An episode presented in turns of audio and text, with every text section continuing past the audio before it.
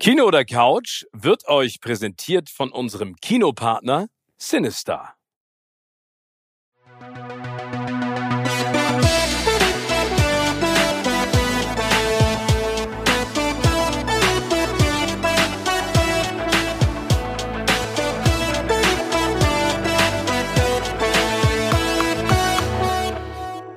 Moin Moin und herzlich willkommen zu einer ganz besonderen Ausgabe wie immer von Kino oder Couch, denn das hier ist das Staffelfinale. Wir gehen in eine kleine Sommerpause, kommen dann aber selbstverständlich gestärkt mit unfassbar vielen Ideen zurück. Und bevor ich jetzt äh, direkt in diese Runde reinstarte, möchte ich kurz sagen, eben hatten wir eine Episode Der alte Mann und das Mikro. Wenn ihr euch angucken könntet, deswegen, ich wünsche mir so, so sehr bewegt bin für Kino oder Couch, wenn ihr euch hättet angucken können, wie Tim gekämpft hat mit seinem Sessel, seinem Körper und dem Mikro, dann hättet ihr genauso ein breites Grinsen im Gesicht wie ich es auch. Es war schön. Timmy, ich danke dir. Du erhältst meinen Tag. Jedes Mal. Nicht nur, wenn ich dich sehe, sondern auch mit allem, was du machst. Ja, du das hier wie eine Antilope bist du. Das, das, Mikro ist nicht immer mein Freund. Das ist jetzt auch so. Es ist dein Freund, nur du gehst damit komisch um. Nein, aber es ist jetzt so nah hier dran. Ich kann mich kaum bewegen hier, ohne dagegen zu stoßen. Also Nummer hoffe, eins sollst du dich nicht bewegen, sondern dich aufs Sprechen konzentrieren. Nummer zwei sollst du weder von deinen alkoholischen noch von deinen koffeinhaltigen Getränken nippen, sondern du sollst einfach reden. Oh doch, ich nehme jetzt mal einen kleinen Schluck zwischendurch. Ja, dann mach das mal. Jetzt also, äh, wir, wir starten direkt ein, weil wir waren äh, parallel getrennt voneinander übers lange Pfingstwochenende im Kino und haben uns einen Film angeguckt, der sehr hoch antizipiert wurde, sage ich jetzt mal von KinozuschauerInnen und im Vorwege auch für reichlich Gesprächsstoff gesorgt hat. Und das ist die Neuverfilmung eines Disney-Klassikers namens Ariel, die Meerjungfrau.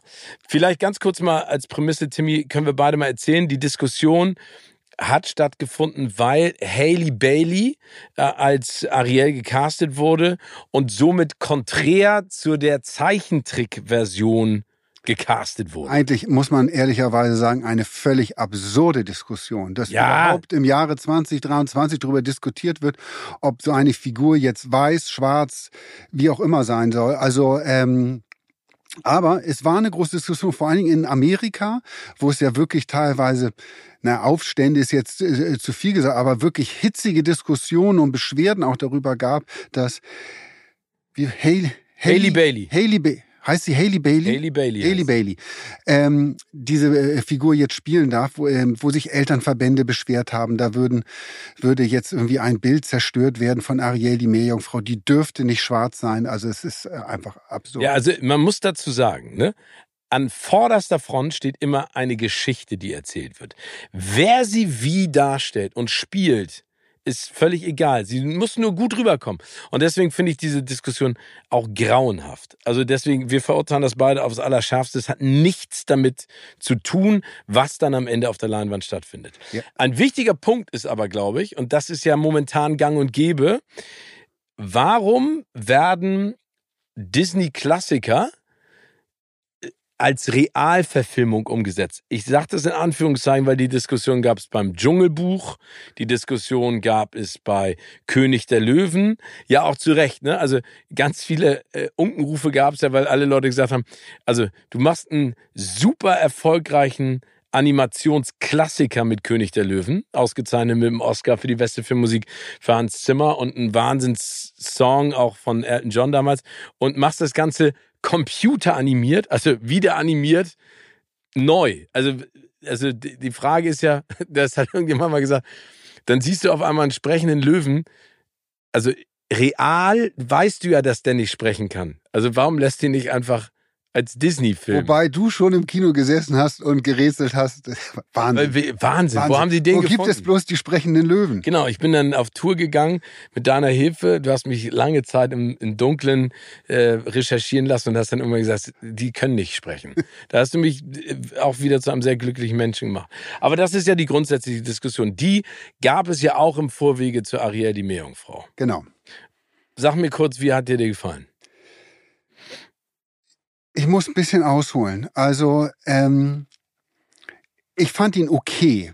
So, aber du hast das gerade angesprochen, es gibt halt eine Vorlage, also die, die, die, die, den Zeichentrickfilm Ariel, die Meerjungfrau, der den Standard natürlich wahnsinnig hochgesetzt hat und man kommt am Ende auch nicht raus, Sachen immer miteinander zu vergleichen.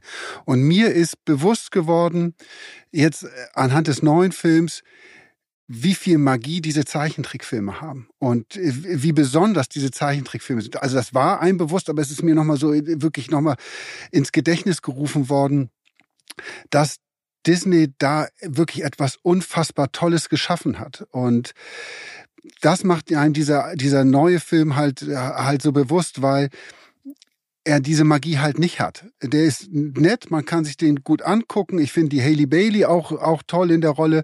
Ich finde die Musik ganz, ganz nett. Also es ist alles, äh, es ist jetzt nichts, was, was man sich im Film verreißen müsste oder sagen will, der ist, der ist nicht gut. Ähm, aber ihm fehlt diese Magie. Und die Magie kommt vor allem über nicht gar nicht über die Hauptfiguren de, de, dieser Filme, sondern, sondern die Nebencharaktere. Über die Nebencharaktere, die kleine Krabbe, der kleine Kugelfisch, die dann im und die in, den, in der Zeichentrickversion so viel Leben haben und so viel und so viel Charme und Witz haben. Und da hast du jetzt in dem in der Realverfilmung computeranimierte Fische, die halt sehr echt aussehen irgendwie und die das Gesicht irgendwie verziehen und dann sprechen. Und irgendwie ist es merkwürdig, aber es ist nicht süß, finde ich. Es ist und es hat nicht diesen Charme und dieses Besondere, was diese kleinen Rollen dem Zeichentrickfilm verliehen haben. Aber das ist so schön, dass du sagst. Also zwei Punkte. 1989 kam Ariel die Meerjungfrau raus.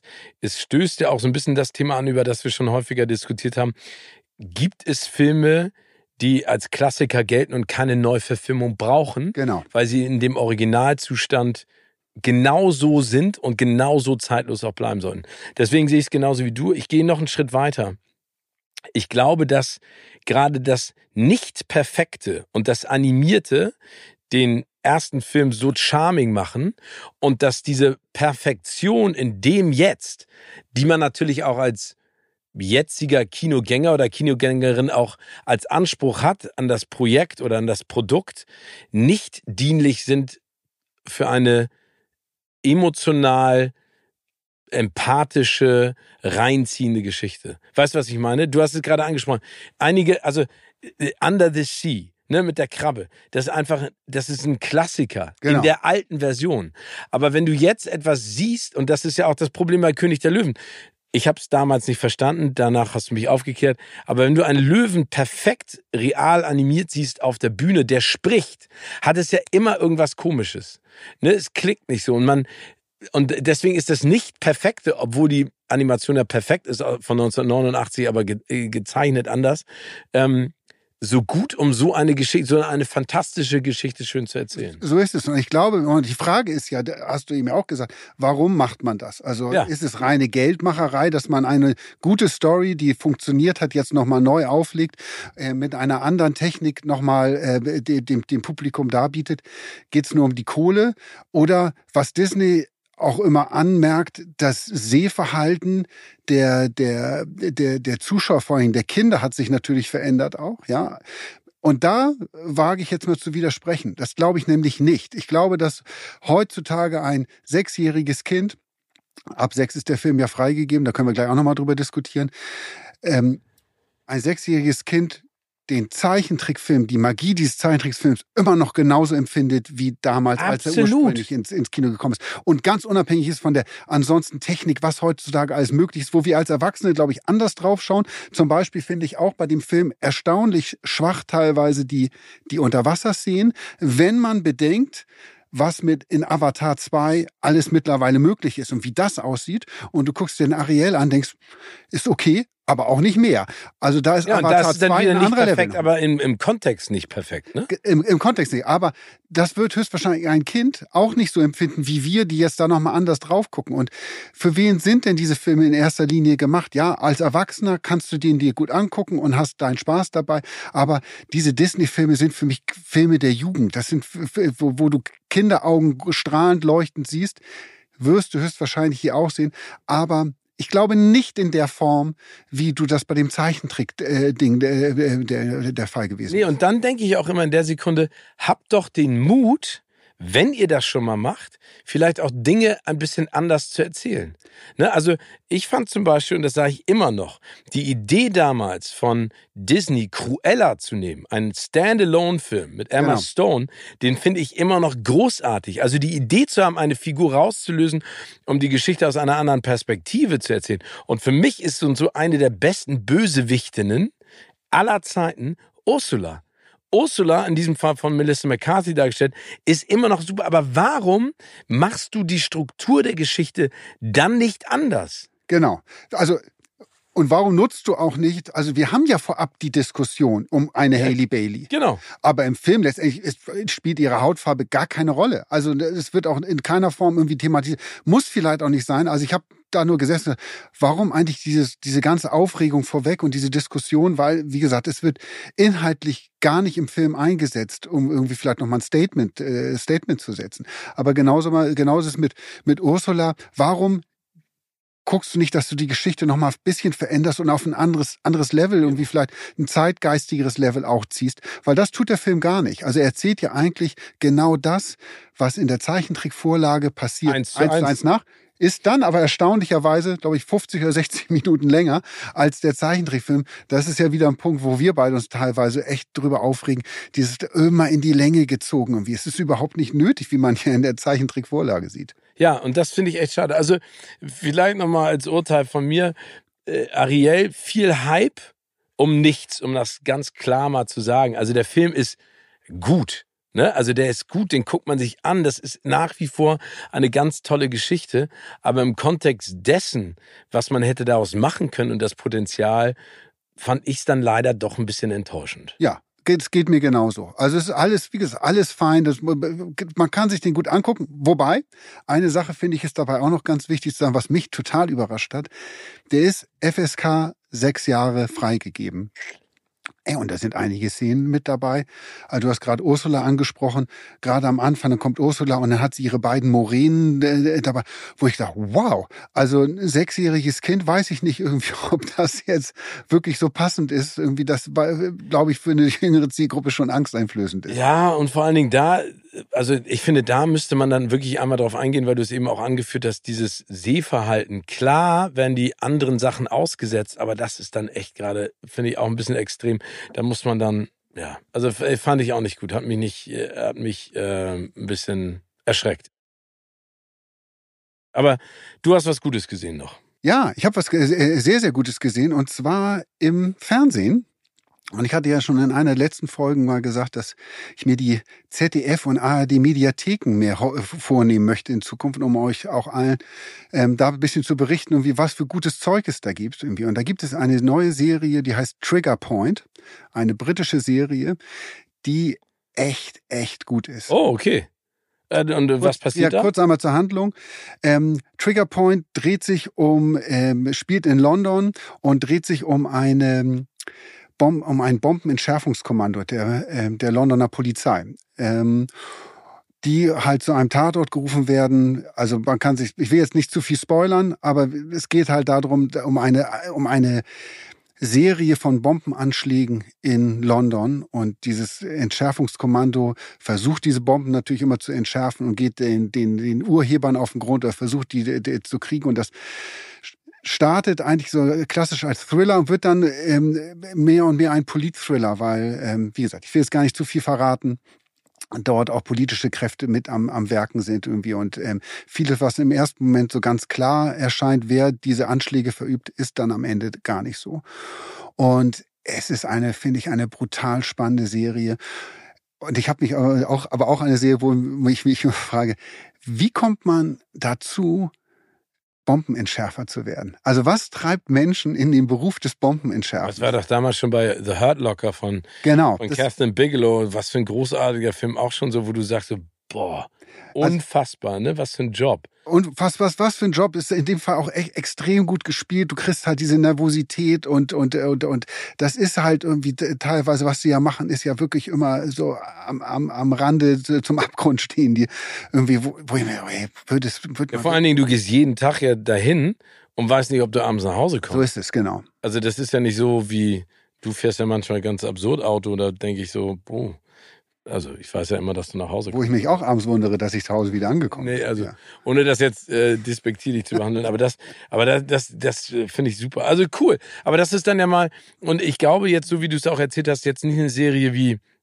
Citadel und andere Dinge, da ist ja übrigens die zweite Staffel gerade gegreenlightet worden. Ja. Für Citadel, für deine neue Lieblingsserie, ähm, dass man gar nicht so wahnsinnig viel Special Effects immer braucht. Äh, es muss ja nicht überbordend sein, sondern einfach auch da wieder eine gute Geschichte. Einfach eine gute Geschichte, gute Charaktere, äh, eine wahnsinnig, äh, ja, von der Atmosphäre her lebende Serie auch. Und also ich kann die nur wärmstens empfehlen und ist wieder mal ein Beweis dafür, dass die Briten, wenn es um so Thriller-Serien geht, die können das einfach. Ja. Also ähm, da die Leute übrigens, die dahinter stehen, äh, sind auch die, die hinter der Serie Bodyguard äh, stand. Was, Richard Madden. Genau, was auch, ja, auch in Citadel mitspielt. Ja, auch in Citadel. Da schließt sich der Kreis dann wieder. Ja, cool. Aber da, das finde ich schön. Also ich finde so und so, dass die Briten haben, haben eine tolle Bildsprache. Also du siehst, dass es eine britische Serie ist, ganz häufig komischerweise. Weißt du, was ich meine? Ich kann es gar nicht genau beschreiben, aber man kriegt das Gefühl mit und vor allen Dingen die Geschichte.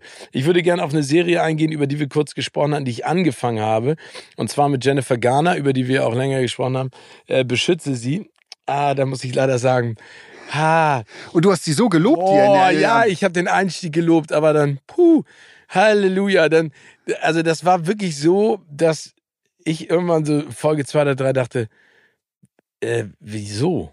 Also das wurde, also es, kennst du das, wenn alles ist verdächtig und, und äh, du weißt schon so, sie steht dann am Ende an der Seite ihres Mannes. Es ist irgendwie alle, keine Ahnung, es war einfach nicht simpel genug weiter gedacht, sondern es wurde immer, also nicht, dass ich komplizierte Geschichten nicht verstehe, aber manchmal ist es dann ja so kompliziert, dass du sagst, ihr habt euch selbst, ihr habt so einen gordischen Knoten draus gemacht aus eurer Verstrickung von allen Sachen. Das ist die Problematik bei vielen Serien, muss ich mittlerweile sagen, wo ich die ersten ein, zwei Folgen ist man voll dabei und findet das spannend.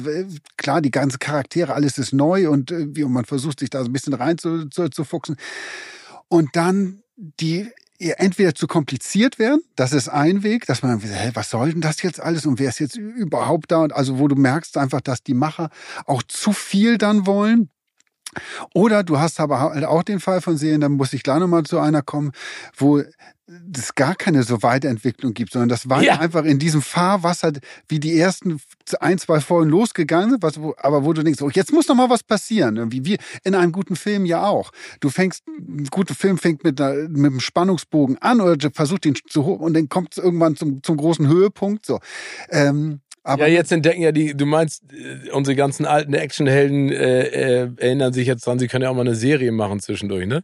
Also dazu muss ich sagen, bevor wir zu der Serie kommen, über die du gleich sprichst, Tulsa King mit Sylvester Stallone ist immer noch immer noch geil. Immer noch geil, genau. Weil das eine geile Idee ist, er spielt super, aber dann hat sein Kollege äh, ehemals äh, Pumping Iron Superchamp Arnold gesagt, ich mach mal Fuba. Da hast du ja, haben wir auch schon über die Prämisse gesprochen, die ja auch im selben Fahrwasser ist, so wie True Lies, ne? Äh, beide entdecken auf einmal, dass sie Geheimagenten sind, oder? Genau, ja, also äh, ja, wie bei True Lies ist bei Fuba ähm, ist auch der gleiche Ansatz. Arnold Schwarzenegger spielt einen Geheimagenten, seine Familie weiß davon nichts, er ist, äh, äh, äh, verbirgt sich hinter der Fassade eines Unternehmers, der Fitnessgeräte äh, verkauft. Und äh, das ist ja Wahnsinn.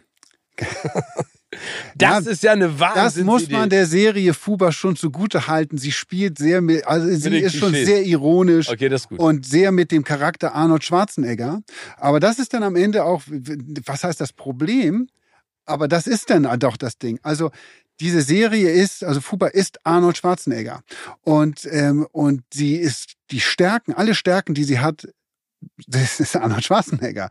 Und wenn du Arnold Schwarzenegger wegnehmen würdest, dann würde sich alles in Luft auflösen. Also dann wäre da, würde da im Gerüst nicht mehr viel übrig bleiben, weil der, der Cast, der drumherum da mitspielt, ist alles nett, gut, aber da ist niemand dabei, der das Ding alleine am Laufen halten würde. Das ist alles auf Arnold Schwarzenegger geschrieben, zugedreht und so weiter irgendwie. Also, und Fuba ist für mich das perfekte Beispiel für eine Serie. Ich fand die erste Folge echt gut. Ich habe mich da gut unterhalten gefühlt, weil ich, weil ich Schwarzenegger in dieser Rolle gut fand, weil ich finde, der, der hat echt komödiantisches Talent auch, äh, allein mit Gesichtsausdrücken so viel, so viel zu machen. Und ich habe mich wirklich sehr über ihn amüsiert und auch, wie gesagt, er sich selbst auch ironisch bisschen hier und da in bestimmten Szenen hops nimmt. Dann ist aber, ja, das sind nach ein, zwei Folgen, okay, jetzt habe ich jetzt gesehen, jetzt muss die, sich die Geschichte oder diese Serie irgendwie weiterentwickeln. Und das tut sie überhaupt nicht. Also es ist einfach, das ist so, so dahin. Und dann wird es auch irgendwann albern. Ähm, und das ist ganz, ganz schade. Ich glaube, dass man da viel hat liegen lassen, weil man es nicht bis zum Ende gedacht hat, irgendwie einfach auch da wieder eine, eine spannende, eine spannende Story aufzuschreiben. Es gibt eine, eine schöne Geschichte, die oder ein Gerücht, das kursiert um Arnold Schwarzenegger. Und zwar gibt es angeblich ein Drehbuch für einen weiteren Conan-Film, wo er der alternde Conan-König ist. Das könnte ich mir total geil vorstellen. Ich meine, die alten Conan-Filme, also jetzt nicht der Jason Momoa, sondern die alten Conan-Filme mit Arnold Schwarzenegger, eine Sensation, der erste. Auch der zweite, aber das fände ich cool. Er nochmal so als alternder König mit der Selbstironie, mit der physischen Fitness, die er immer noch hat, fände ich echt cool. Ja, wobei die physische Fitness bei, äh, bei Fuba merkst du schon, dass viele Szenen, da, ich meine, er ist jetzt 76, glaube ich, ne? Ja. Das geht halt, viele Szenen funktionieren dann einfach nicht mehr. Oder du siehst dann deutlich, dass das Stunt-Double dann durch, durchs Bild huschen oder die Einstellung ist so gemacht, dass das irgendwie einigermaßen dann noch funktioniert. Aber ähm, ja, die, das, was es eigentlich bedürfen würde, wie ist dann nicht mehr da. Okay, gut. Aber ich finde dann auch absurd, dass man ihn dann für so eine Rolle castet.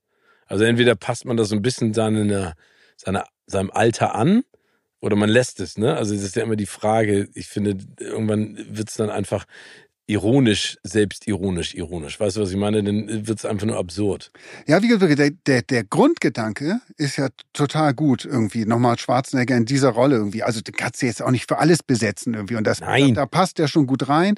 Ähm, und wie gesagt, es hat wirklich sehr, sehr schöne Momente und gute Ideen am Anfang. Nur dann ist für eine Agentenserie brauchst du irgendwie nochmal besondere Twists, finde ich. Oder auch, äh, dass du den Zuschauer mal überrascht. Und diese Serie überrascht halt nicht. Du weißt immer, ja, am Ende kriegen sie das wieder.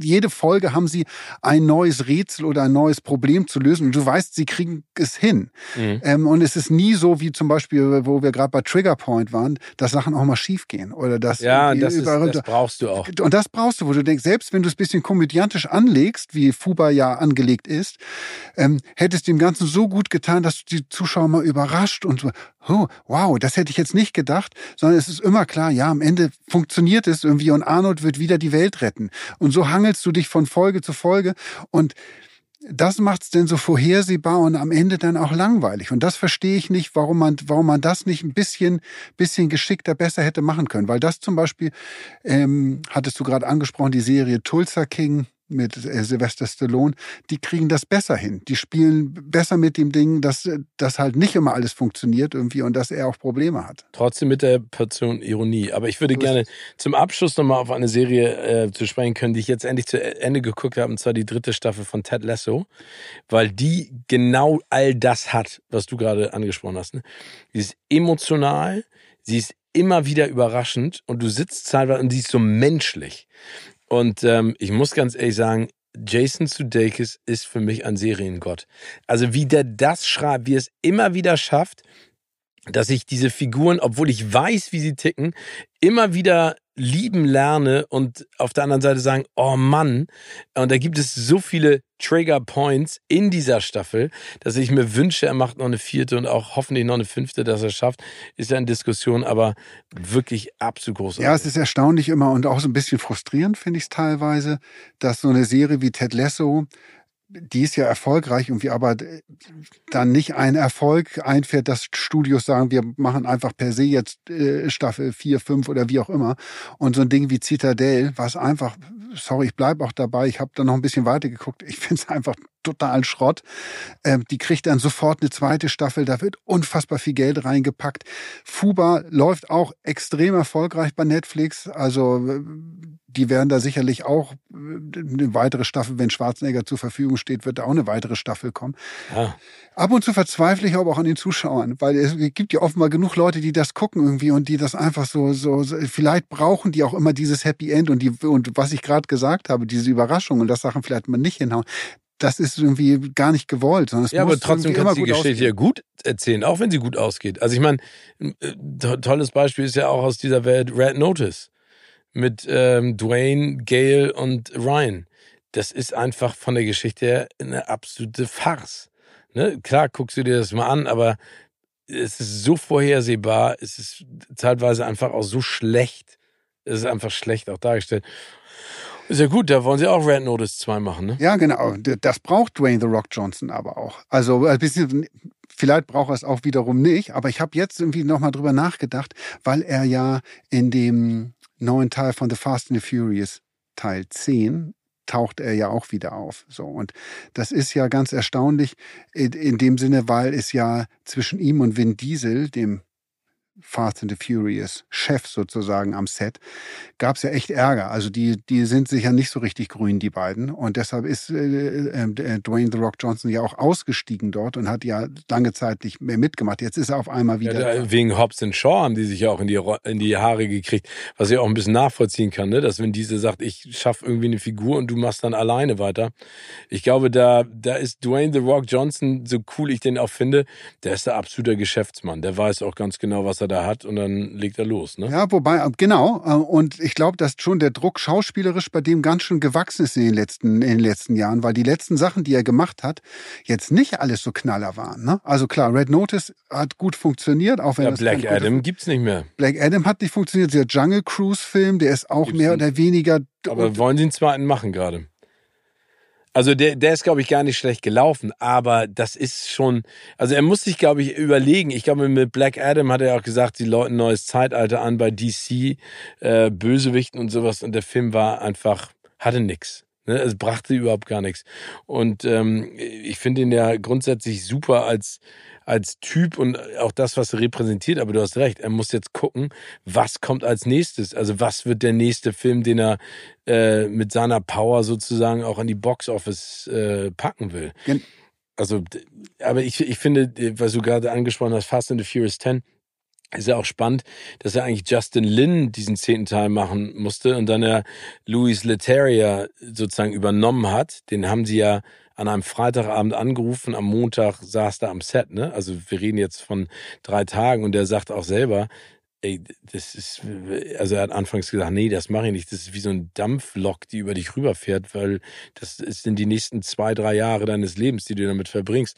Und ähm, und er dann eben auch über dieses Binnenverhältnis gesprochen hat zwischen Vin Diesel, dem restlichen Cast, auch Jason Momoa, der sich auch dazu äußert.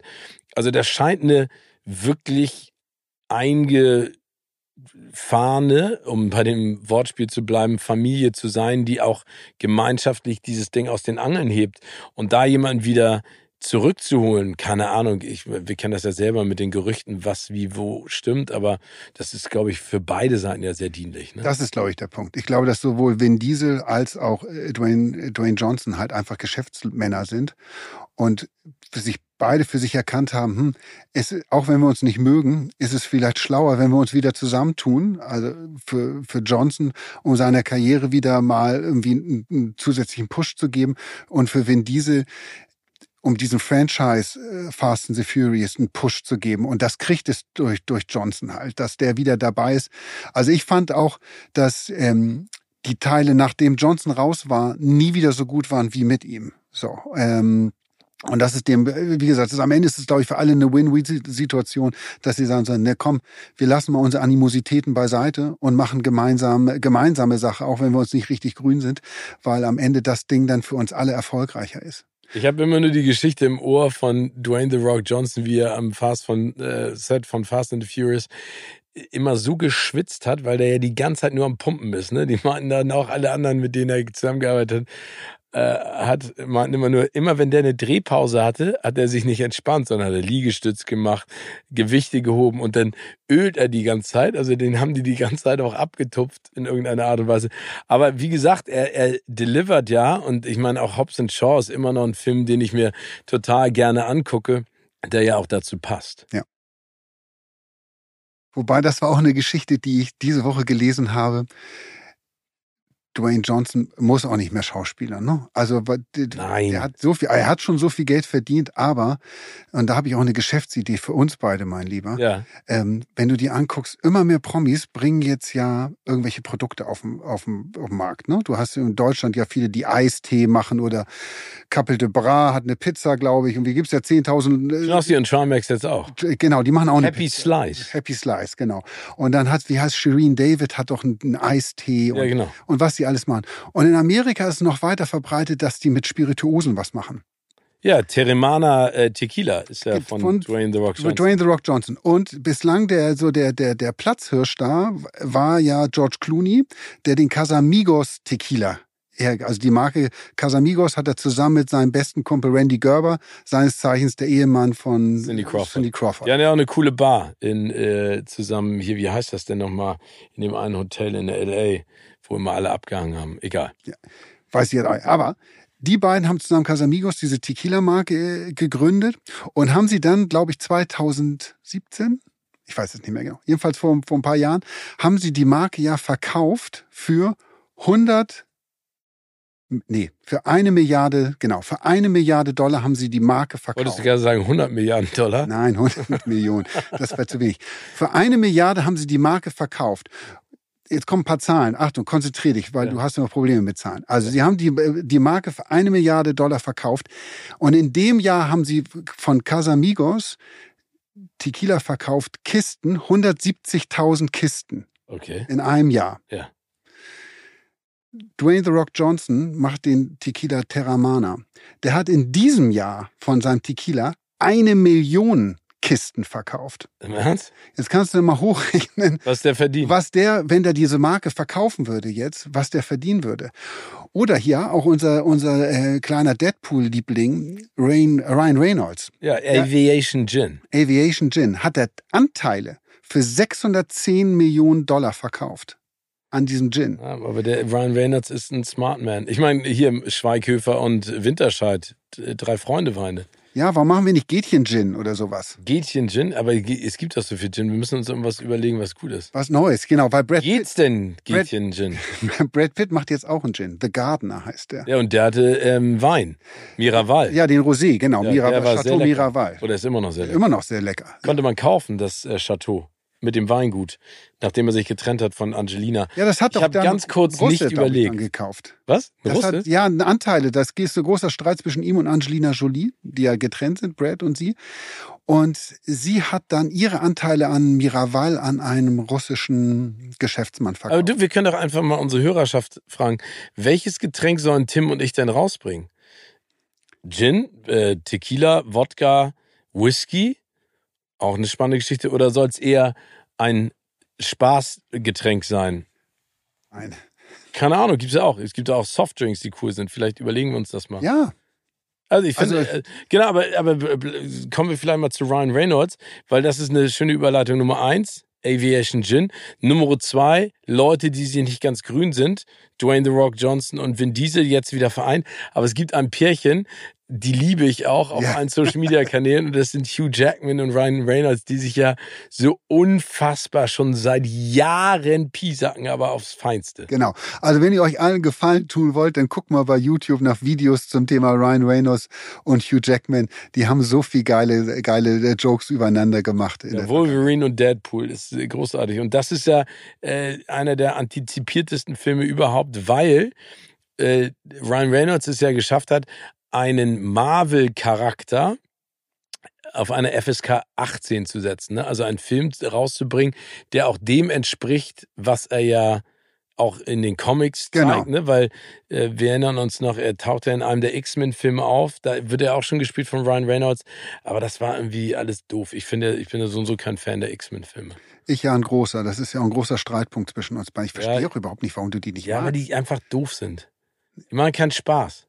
Hä? Nee, macht keinen Spaß. Es sind viel zu viele Figuren, viel zu absurde Geschichten. Ich meine, Michael Fassbender und die sind alle geile Schauspieler, auch Jennifer Lawrence, die alten hier, Halle Berry und so. Die finde ich noch okay. Mit Halle Berry und, ähm, und äh, äh, Hugh Jackman, aber der Rest. Kann, kann oh, ich, na, ich finde die X-Men-Charakter, ich finde das so spannende Charaktere, viel, viel spannender als so ein Tor, der mit seinem Hammer da durch die Gegend läuft. Weil du es nicht verstehst. Weil in der Simplizität liegt Erfolg.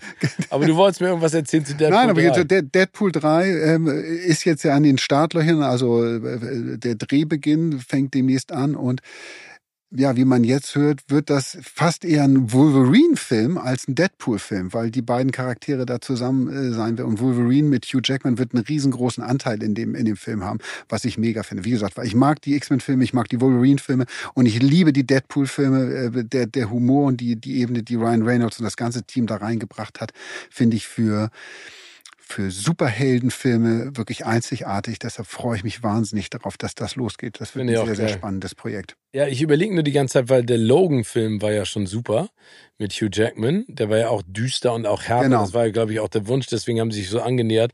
Ähm, aber das Ende, ohne es jetzt zu spoilern, kennen wir ja. Deswegen bin ich mal gespannt, wie sozusagen jetzt die beiden miteinander verbunden werden. Aber äh, das wird ein geiler Film. Den werden wir hoffentlich gemeinschaftlich im Kino sehen. Und das, was ich gut finde, ist, neben der Action, sag ich mal, und der etwas plastischeren äh, Brutalität ist ja der Witz das Allergrößte. Ne? Aber da ist Ryan Reynolds und so für mich einer der besten überhaupt. Also, weil der hat eine unfassbare Selbstironie und auch in Interviews ist er ein cooler Typ und äh, ein erfolgreicher Geschäftsmann. Ja. Und wir überlegen wirklich mal, also erstmal überlegen wir, was für ein Produkt wir rausbringen können. Ja. Wir also Gibt ja viele Dinge. Vielleicht bringen wir auch Salzcracker raus mit Käsegeschmack. Mm, ja, das könnte auch was. So Kinofood. Kinofood. Kino- oder Couchfood. Kino oder Couch. Was, das, was, was, was, was, war das für ein Geräusch? Hast du es gerade gehört?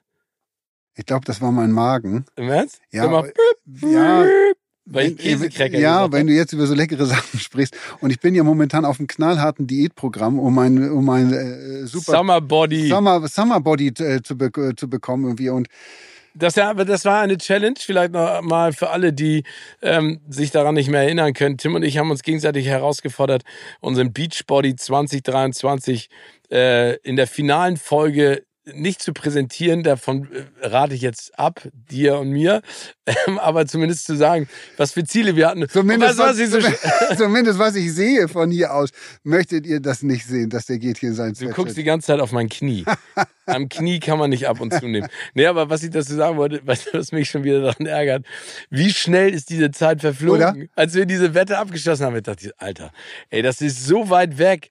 Ey, easy jeden Tag Liegestütz, Kniebeuge, Diät und jetzt auf einmal so weg, weg. Wo war die Zeit? Wo war die Zeit? Und, und nein, das wirklich. Und das große Problem ist gewesen, dass die liebe Frau, also die hier draußen sitzt und darauf achtet, dass alles vernünftig läuft und wir keinen totalen Blödsinn reden. Als Frau uns vor, vor einer knapp einer Woche daran erinnerte, ey Jungs, übrigens, wir müssen nächste Woche auch irgendwie ähm, klarstellen, wie viel ihr jetzt abgenommen habt und wie euer Summerbody ist. Und wir, also, ach du Scheiße. Ich wollte, ich hatte mir so viel ich vorgenommen. Auch. Zum, ich auch. Ich habe eigentlich fast gar nichts gemacht. Jetzt habe ich noch vielleicht, aber das war, ich habe dann noch geguckt, jetzt die Tage, mal reinge, rein, nee, reingeguckt. Bei Netflix gibt's doch so eine neue Doku, McGregor Forever, über diesen, über diesen UFC-Käfigkämpfer, ja. Conor McGregor. Ähm, ganz nett, kann man sich angucken, aber das wirklich Spannende daran fand ich, wie, wie diese diese Kämpfer vor, vor Kämpfen abnehmen dann. Also die, die müssen ja, die wiegen immer in der Regel ein bisschen mehr, als sie eigentlich dann das Kampfgewicht, was sie haben müssen. Und dann ein, zwei Tage vorher fangen die an, das nennt sich Abkochen. Also dass die versuchen, in Rekordzeit so viel Feuchtigkeit, Wasser aus dem Körper rauszukriegen wie möglich. Und die gehen dann in die Sauna rein, die haben so Schwitzanzüge an, die haben so extra, ja, das sind so, wie so Zelte, in die sich rein, in die sie reingesetzt werden irgendwie und schwitzen, schwitzen wird natürlich alles von Ärzten und, und äh, betreut, und, und das, weil das wahnsinnig gefährlich ist. Ich habe überlegt, ob ich nicht doch so ein, schnell so ein Schwitzprogramm irgendwie mal Und dann hast du gemerkt, du hast gar kein Wasser, sondern nur Fett in deinem Körper. Oh, wie geil.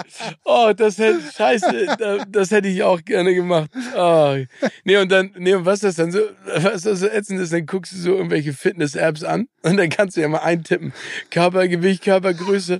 Und dann fängst du das, machst du es am Anfang total motivieren. Was für eine Körperform haben sie? Ne, eine Birne oder was auch immer. Und dann kommt immer das, dann kommt immer das Alter. Und das ist so asozial, weil es ist dann immer nur 50 plus. Bei allen anderen ist es immer so eine Dekade. Genau. Und bei 50 plus ist es dann so, na okay, da ist so und so alles völlig egal. Und ich habe wirklich mal zum Spaß so eine App mal eingegeben und dann kam am Ende, als dann ausgerechnet worden ist, also wie jetzt mein Body Mass Index, wie auch immer ist, kam dann nur die Nachricht, Sie sind schwerst übergewichtig. und da hatte ich dann, und ich hätte dann das super Programm buchen müssen, was irgendwie 50 Euro im Monat kostet, irgendwie für die Online-Mitgliedschaft. Und da hatte ich dann schon wieder keinen Bock mehr. Nee, aber ich kann das total verstehen, das ist so total frustrierend. aber egal, kommen wir von Frust. Also wir haben ja aufgeschrieben, was wir erreichen wollten. Und ähm, wir sagen jetzt mal, wie viel Gewicht wir verloren haben von dem damals. Also ich habe Tims Umschlag vor mir. Und ich habe Stevens Umschlag vor mir. Ich schlage jetzt mal die Seite auf. auf. Hier mal aufschlagen. Wartet mal, warte mal. Oh, okay. Ach hier, das war dein Start. Oh. Dein Start. Oh, wie bitte? Naja, gut. Ja, aber bei dir auch nicht schlecht. Also willst du anfangen? Ja, also ich sag mal so, du hast auf jeden Fall abgenommen. Du bist aber nicht an deinem Ziel. Aber das können wir, wir wissen jetzt ja, wir haben ja beide die Apps, die wir sozusagen ausprobieren können ähm, und wo wir uns mal reinfuchsen. Aber weißt du, bei mir ist das Problem ja auch, du, du weißt ja, was für einen unfassbar athletischen Körper ich habe. Ne? Wir haben uns ja auch gegenseitig schon häufiger mal in Badehose gesehen. Leider. Muskeln, leider. Ja, genau, leider. Aber das sage ich dir ja auch, Muskeln können wir ja relativ gut aufbauen. Die wiegen ja auch immer mehr. Ne? Ich habe ja im Moment, ich habe ja keine Muskeln mehr. Ich hab, das, das Problem ist, ich bin, ich bin, das ist schlimm. Ne, deswegen, ich glaube, für den Sommer überlege ich mir, kaufe ich mir einen Ganzkörper-Neoprenanzug und trage den die ganze Zeit. Aber so, soll ich sagen, wie viel du verloren hast? Ja, sag mal. Also Timmy hat drei Kilo verloren. Immerhin. Ja, ist gut. Ich finde das jetzt gar nicht so schlecht. Nein, finde ich auch gut. Das mache ich hier ganz im Ernst. Sag mal, aber ich habe jetzt hier deine Zahl. Ja. Hast du das wirklich gewogen nochmal oder, das hast, du ich gewogen. oder hast du das geschätzt jetzt? Nein, das habe ich gewogen. So? Weil, weil äh, Frauke mir im Ohr damit gehangen hat und ich hatte ja ein Ziel. Aber ich sag dazu auch, ich verliere schnell Gewicht, aber ich verliere auch schnell Masse. Also meine Ärmchen sehen aus wie ja. Ich verliere immer nur an den falschen Stellen Gewicht. Äh, ja, ja, aber der, der, Bauch ist Problemzone. Das ist das, die, die Problemzone. Bei, bei, uns Männern, aber ähm, auch das, ich meine, wir können ja einfach eine neue, aber sag mal, wie viel ich verloren habe. Du hast insgesamt, wenn ich jetzt so, ich rechne mal, 4,7 Kilogramm verloren. Ja, also nicht das ist, finde ich, also für eine reife Ja, also wir drei, drei und 4,7. Also Glückwunsch an dich und Glückwunsch auch ein bisschen an mich. Wir wollen jetzt auch niemanden da draußen meine Ideen jetzt mit Schwitzanzug und so weiter. Das ist alles medizinisch muss das überwacht werden. Ja. Kommt nicht auf komische Diätgedanken jetzt irgendwie oder ihr müsstet irgendwie sowas. Das ist ja. Nein, es geht ja ums, ums, ums Körpergefühl, ne? Und wir können es ja beide sagen, wir hatten beide einfach eine Plauze und waren ein bisschen träge. So ist es. Deswegen genau. wollen wir einfach ein bisschen fitter werden. Jetzt werden wir noch fitter und wir freuen uns natürlich ganz doll auf euch. Wir hoffen, es hat euch gefallen und wir sind immer das ist das Allerwichtigste, für konstruktive Kritik offen und vor allen Dingen vielleicht auch für Themenvorschläge. Wenn ihr irgendwas gesehen habt, gehört habt, äh, wissen wollt, äh, let us know. Also auch mit unserer Geschäftsidee, wo, wo, wo Steven und ich rein investieren sollen, was es äh, für, für Drinks, Food, äh, Cracker oder wie auch immer die Welt noch braucht. Irgendwie, bitte lasst uns teilhaben daran. Irgendwie, das wäre, wäre sehr, sehr schön. Und ansonsten, ja, äh, hoffen wir, dass wir euch alle nach der großen Sommerpause wiedersehen. Zwischendurch könnt ihr uns auf dem YouTube-Kanal Kino oder Couch aber auch äh, folgen, abonniert folgen. ihn gerne, Glocke genau. betätigen und natürlich auf unseren Instagram-Kanal ebenfalls. Also, wir halten euch auf dem Laufenden. Rock'n'Roll, bleibt gesund und äh, genießt diesen wunderbaren Sommer. So ist es. Bis dann. Tschüss.